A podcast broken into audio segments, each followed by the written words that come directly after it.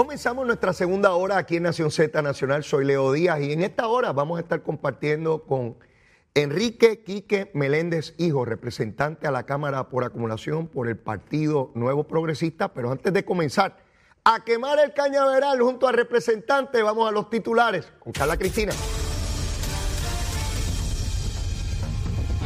Buenos días, soy Carla Cristina informando para Nación Z Nacional. De inmediato los titulares. El gobernador Pedro Pierluisi condiciona su firma de la medida que autoriza una moratoria de 45 días en el pago del impuesto a la gasolina, conocido como la crudita, y que ya fue aprobado por ambas cámaras.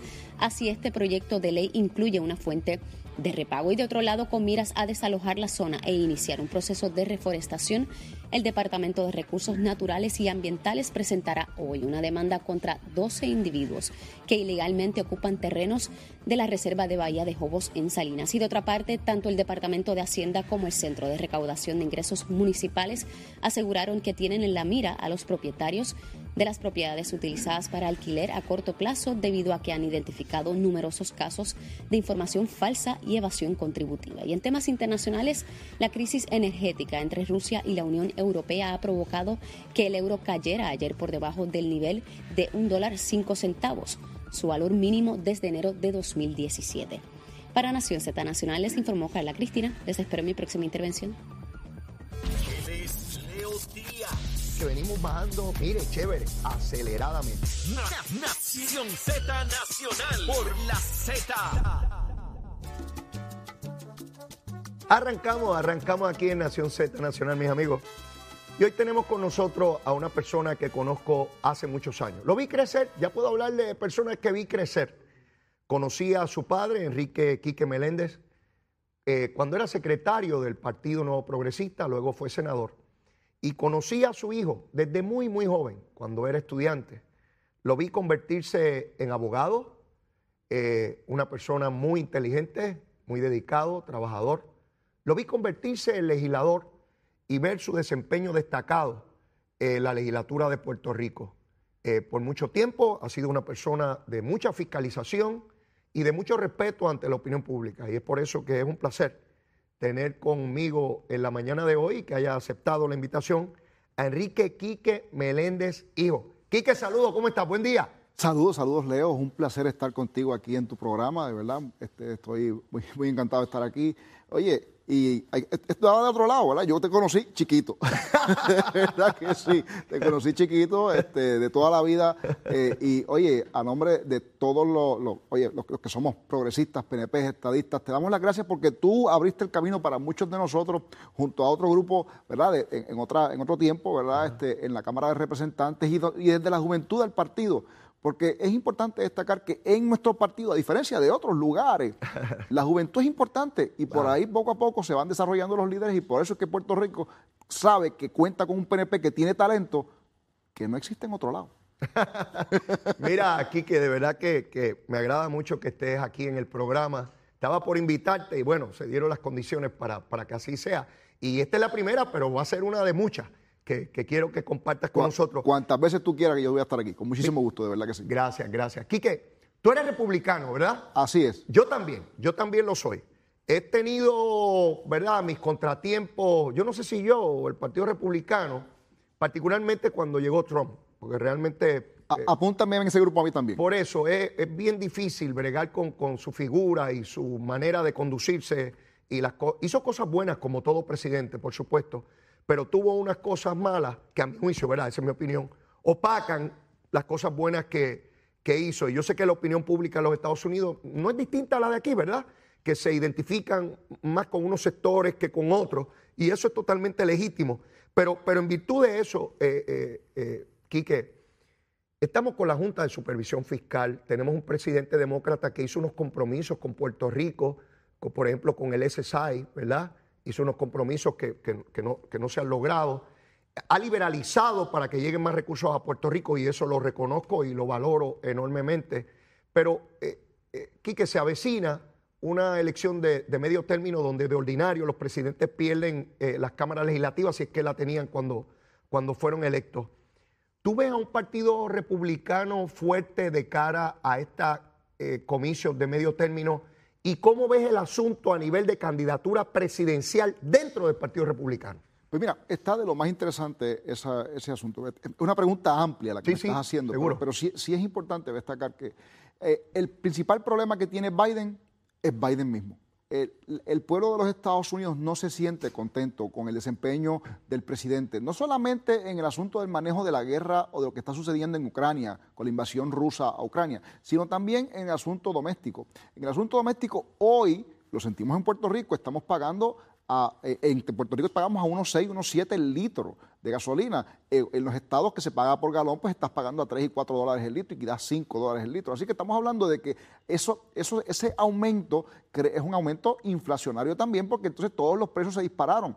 Y la inflación dentro de en todas las encuestas de opinión pública en los estados, aparece ser precisamente el principal problema que está enfrentando eh, el, el americano común, ¿verdad? Entonces dice, espérate, eh, desde que este señor, sa- salimos de Trump, que Trump tenía 25 mil defectos, el principal de ellos, su boca, eh, porque decía las cosas de una manera que obviamente no es este, tradicional, y eso no le cae bien a todo el mundo.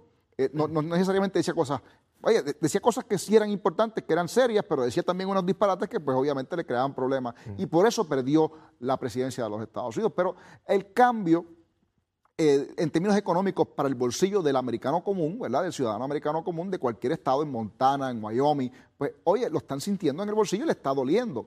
Hay unas promesas de campaña que evidentemente el presidente Biden hizo que no ha cumplido. Entre ellas, el, el grupo demócrata más liberal, los famosos progressives, los progresistas, Ajá. eh, AOC, este, Ilan Omar, eh, ellos empujan, entre otras cosas, una medida socialista, politiquera, por cierto, que es eh, el asunto este de cancelar la deuda estudiantil. Esa, esa- ese asunto de la cancelación de 1.3 trillones de dólares, estamos hablando de que esa es la deuda más grande que tienen los, los americanos después de las deudas hipotecarias. Al primero que yo le escuché ese discurso fue a Bernie Sanders en su Correcto. campaña desde Hillary Clinton, desde por allá, en primaria. Pues ellos llevan, ellos llevan buscando, ese, ese discurso pegó en la campaña, cogió tracción, porque el americano decía, espérate, espérate, espérate, eh, esto, esto- la verdad que yo tengo una deuda ahí grande. De hecho, yo tengo una deuda grande de, este préstamo que yo tengo un montón de deudas y si me dice que me las van a perdonar, pues seguro que voto por eso. Pues entonces eso no lo han cumplido. Entonces ahora la presión de la, de la elección de medio término que viene ahora en un Congreso muy particular, que la mayoría es apenas de poco menos que son 8, 8 10 por ahí la- la- los demócratas que hay en la Cámara y en el Senado está empate, lo que todas las encuestas de opinión establecen que el Congreso va a cambiar de mando, o sea, el, el Senado debe pasar a manos republicanas completo y, de- y con una mayoría de apenas 3, 4 senadores adicionales en el Senado, y en la Cámara podría caer entonces este, el control de la Cámara en manos republicanas. Eh, oye, y esto es sin contar, ¿verdad? Sin tener una figura fuerte que unifique el Partido Republicano para eh, de camino a la presidencia, porque no hay hoy, ¿verdad? Y es importante destacarlo, no existe hoy eh, una persona que eh, todo el mundo diga, todo el republicano diga, no, no, mira, el candidato va a ser fulano, o sea, va a ser, este, pues no, eso no existe. Hoy hay una división en el Partido Republicano porque Donald Trump todavía está dejando las puertas abiertas para aspirar a la y reelección. tiene O sea, una base, y tiene una base política amplísima. Oye, lo, lo ha hecho. Y Donald Trump vive de la polarización. Así de es. eso es que él vive. Así es. Entonces, eh, eh, eso es importante porque la gente dice, ah, pero es que tú escuchas a Trump decir esos disparates. Bueno, para algunas personas son disparates, pero Para para, otras no. otras personas no. Así Y- es. Y, y eso es algo que a veces la- es es difícil de explicar y de entender, pero, pero la política funciona de esa forma. Y Donald Trump encontró un, un nicho de, para establecer una base de poder polarizando la nación. Entonces, en ese escenario, él gana.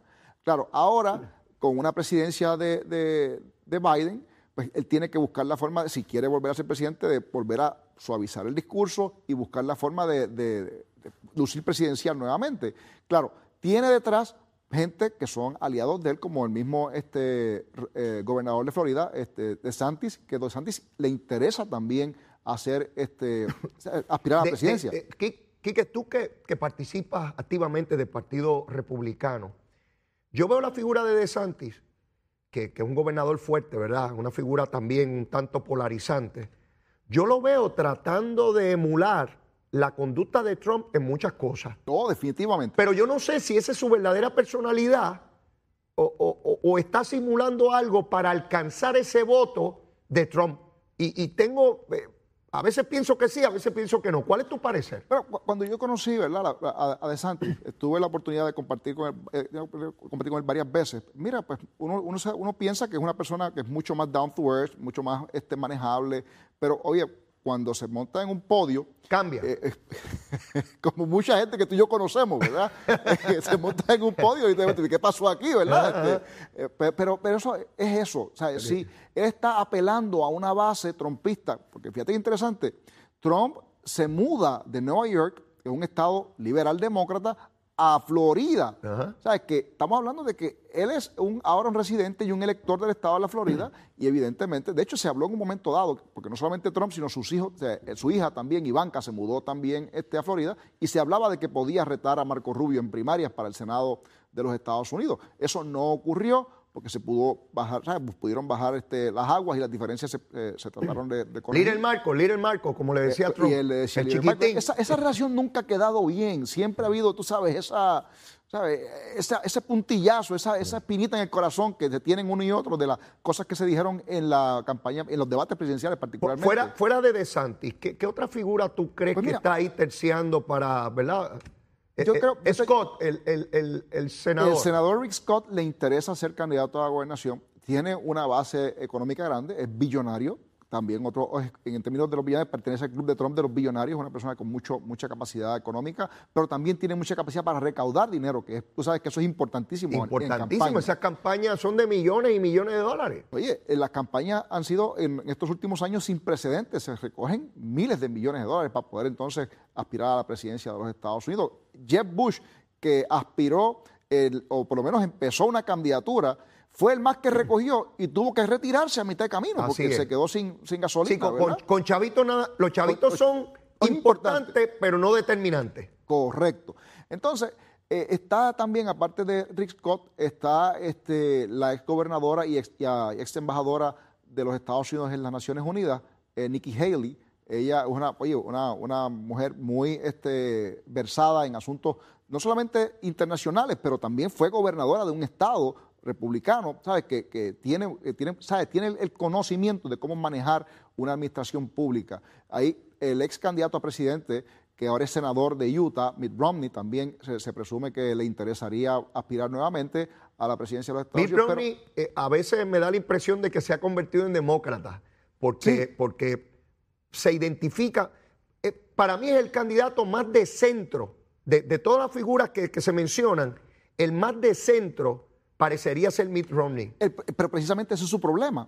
Sus posturas es que básicamente tratando de razonar la política y llevarla al centro donde estaba en, el periodo de Reagan, pues eso es lo que le está afectando porque Trump ha logrado crear un ambiente totalmente distinto, que es polarizante y mientras si lo ven como flojo, este es flojo. Exactamente. Este entrega las causas nuestras a, los liberales. Ese es el problema de, que tiene este, el amigo Romney en ese, ahora con el asunto este de su aspiración.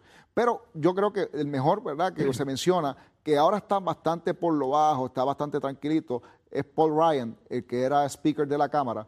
Pero él está esperando a ver qué es lo que va a pasar si hay un espacio para que la razonabilidad vuelva a, ser la bandera del Partido Republicano pues podría volver a entrar y aspirar a la, presidencia de los Estados Unidos. Él apoyó públicamente a la candidata al Tribunal Supremo Jackson.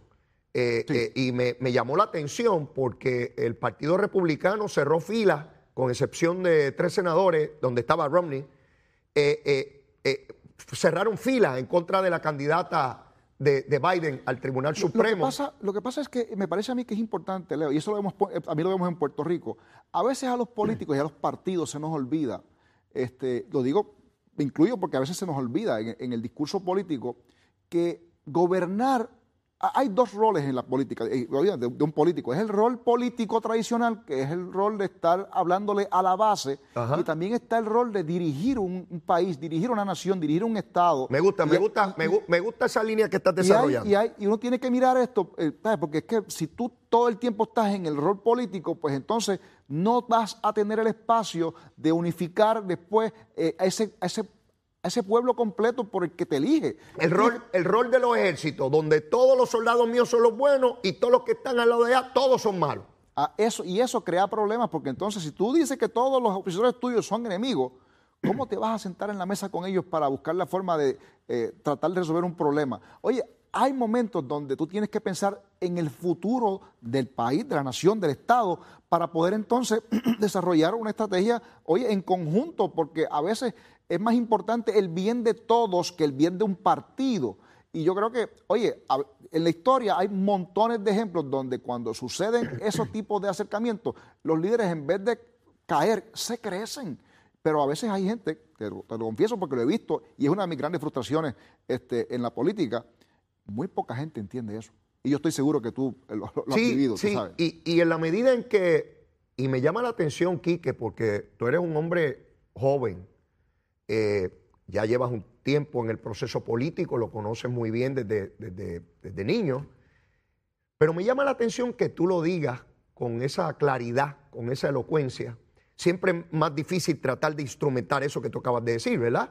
Particularmente porque estás en un partido, hay unos delineamientos y tan pronto uno tiene una opinión distinta, pues lo miran con recelo, piensan que es que uno se quiere destacar solo, que uno no juega en equipo, que traiciona los intereses de la colectividad. Es bien complejo y es más complejo de lo que, lo, de, lo que las personas que están fuera de la política lo pueden percibir. Oye, yo he visto eso y lo he sufrido, porque a mí me han señalado varias veces, cuando yo a veces tengo que señalar un caso de corrupción, y le digo, he hecho, ¿verdad? y yo tuve mis diferencias con, distintos gobernadores, porque uno, las diferencias yo las trato de lavar en casa, adentro, siempre. Nunca nadie va a decir que yo salía afuera a, decir algo, a hacer una denuncia o a reaccionar a un asunto sin haberlo antes discutido adentro. Eso siempre, ese es mi estilo, porque eso fue lo que me enseñaron a mí. Eh, yo, si alguien es institucional, he sido yo a través del tiempo, pero ha habido casos donde a veces hay que forzar y uno de los casos, ¿verdad?, este, eh, que más me, dolió, pero hubo que hacerlo, era el asunto de la ex secretaria de Educación, Kelleher. Eh, yo recibo información, a nosotros, oye, tú fuiste legislador y sabes, eh, con la cantidad de gente que te envía y te trae documentación, una con, una con sentido, otra sin ningún sentido. De, todo tipo. De todo tipo. Entonces a mí me traen la información de que hay unos problemas serios este, con, la, con la secretaria. Hago el due diligence, como se hace, ¿verdad? Este, se verifica, en efecto hay un problema, se le presenta al equipo en Fortaleza eh, y pues obviamente yo soy el malo entonces por hacer eso. Entonces, al final del día, ¿qué terminó pasando? La acusaron.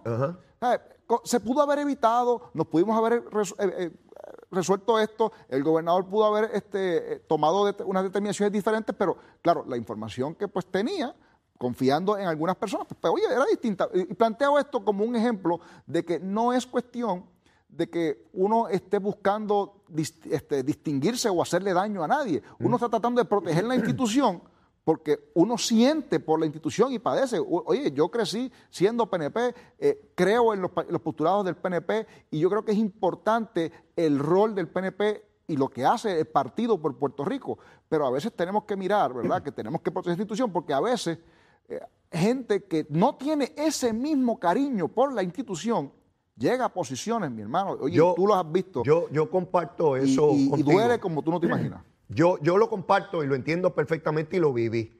A mí me correspondió llevar a cabo la investigación del Instituto del SIDA, Ese que fue una investigación que, llamó enormemente la atención en la década de los 90. El informe que se llevó a las autoridades federales con un show mediático por parte de David Noriega, ese informe tiene la firma de Leonides Díaz Urbina, de Leo Díaz. No sé.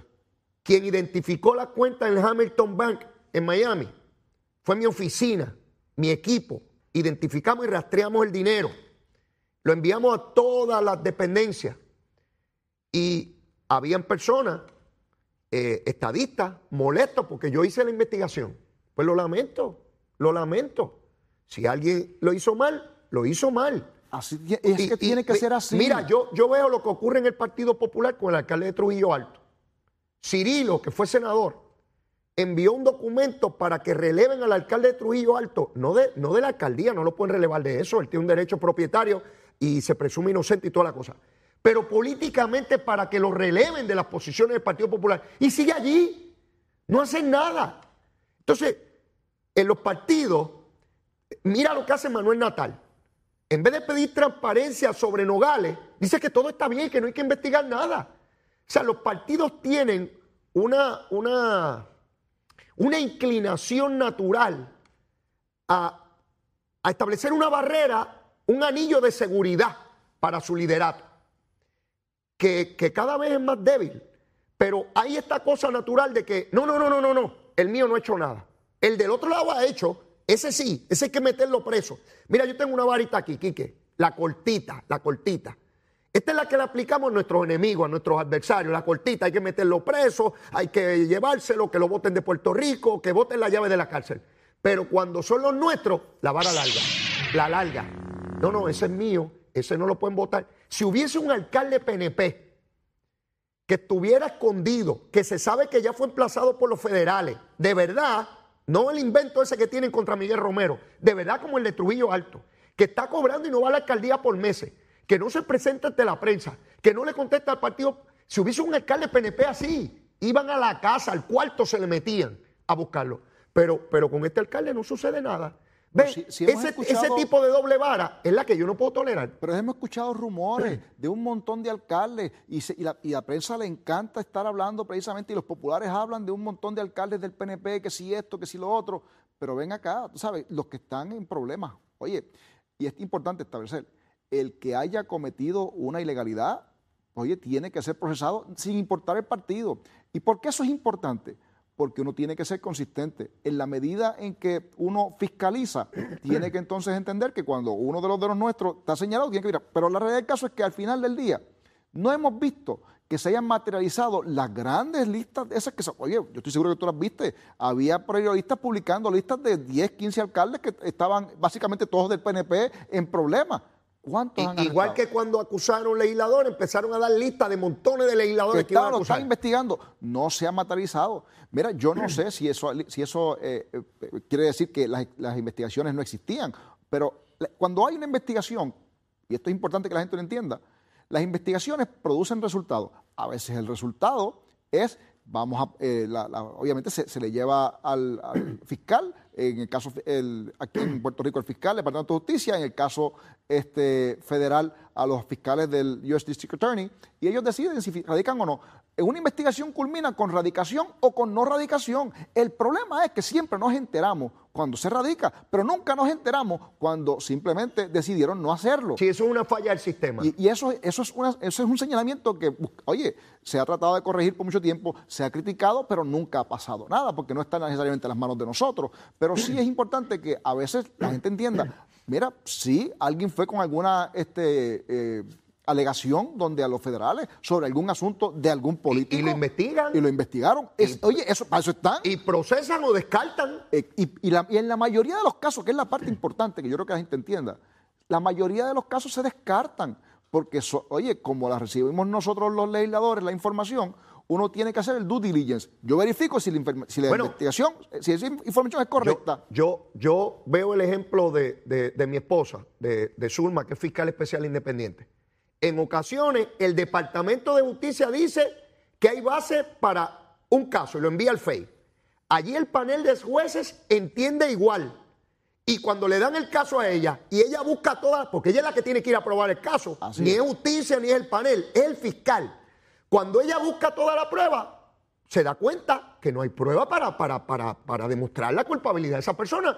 Pues, ¿qué decide? Archivar, archivar porque no hay prueba. No importa quién sea ni de qué partido. Ah, si hay prueba, no importa qué partido, también hay que ir por encima. Y ha funcionado al revés también. Exacto. Donde a- veces el, el justicia le recomienda al FEI que no asigne un fiscal y entonces por la investigación que hacen los fiscales del FEI, para, para, para, para, para. Y, y- y la evaluación que hace el panel dicen, aquí sí hay caso.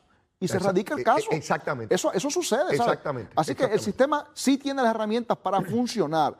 ¿verdad? Lo importante es que estemos claros de que a veces cuando uno reacciona a, una, a una- un señalamiento que se hace, uno tiene que mirarlo, pues uno tiene que ser consistente. A veces vemos, ¿verdad?, cómo eh, funcionarios de la oposición, y esto, esto ahí es donde falla los nuevos partidos, ¿verdad? Porque cuando estamos hablando de un partido como el PNP o Partido Popular, que son partidos eh, históricos en Puerto Rico, ah, no, esos son bandidos. Eso, hay, eso están presos ya, ya desde el principio.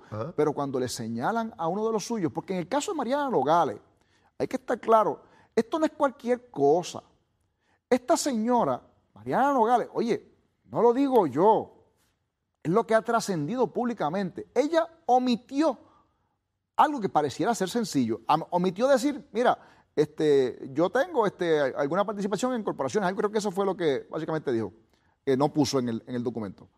Pero, ¿qué conlleva eso? Ah, bueno, lo que nadie sabía en Puerto Rico es que alegadamente, y digo alegadamente porque a mí no me consta, ¿verdad? Pero de la información que ha trascendido, es una de las legisladoras con más capital en Puerto Rico, porque tiene, creo que en capital, las corporaciones esas, más de 13 millones de dólares. Entonces, pero, ven acá, eso no fue lo que ella, ella no decía que eso... Sí, sí, sí. Insólito, insólito, Y- insólito. y- pero eso no hay ningún problema. Eh, No, no, no, no, eso es un, de- un descuido, que eso se resuelve Sí, sí. con una tontería. El encasillado X lo confundí con el J y ya está. Pero la pregunta es, esas propiedades que, obviamente, Mariana Nogales tenía a través, que de, que de hecho, un momento dado dijo, eso no es mío, eso es de mami. Ajá. Entonces, yo, pero ven acá, ven acá, ¿cómo es eso? ¿Y, esa, y quién, cómo se compraron esas? Que algunas transacciones, Claro, sabe Dios claro. cómo se compraron, eso tendré que explicar en su día, pero lo importante, esas propiedades que se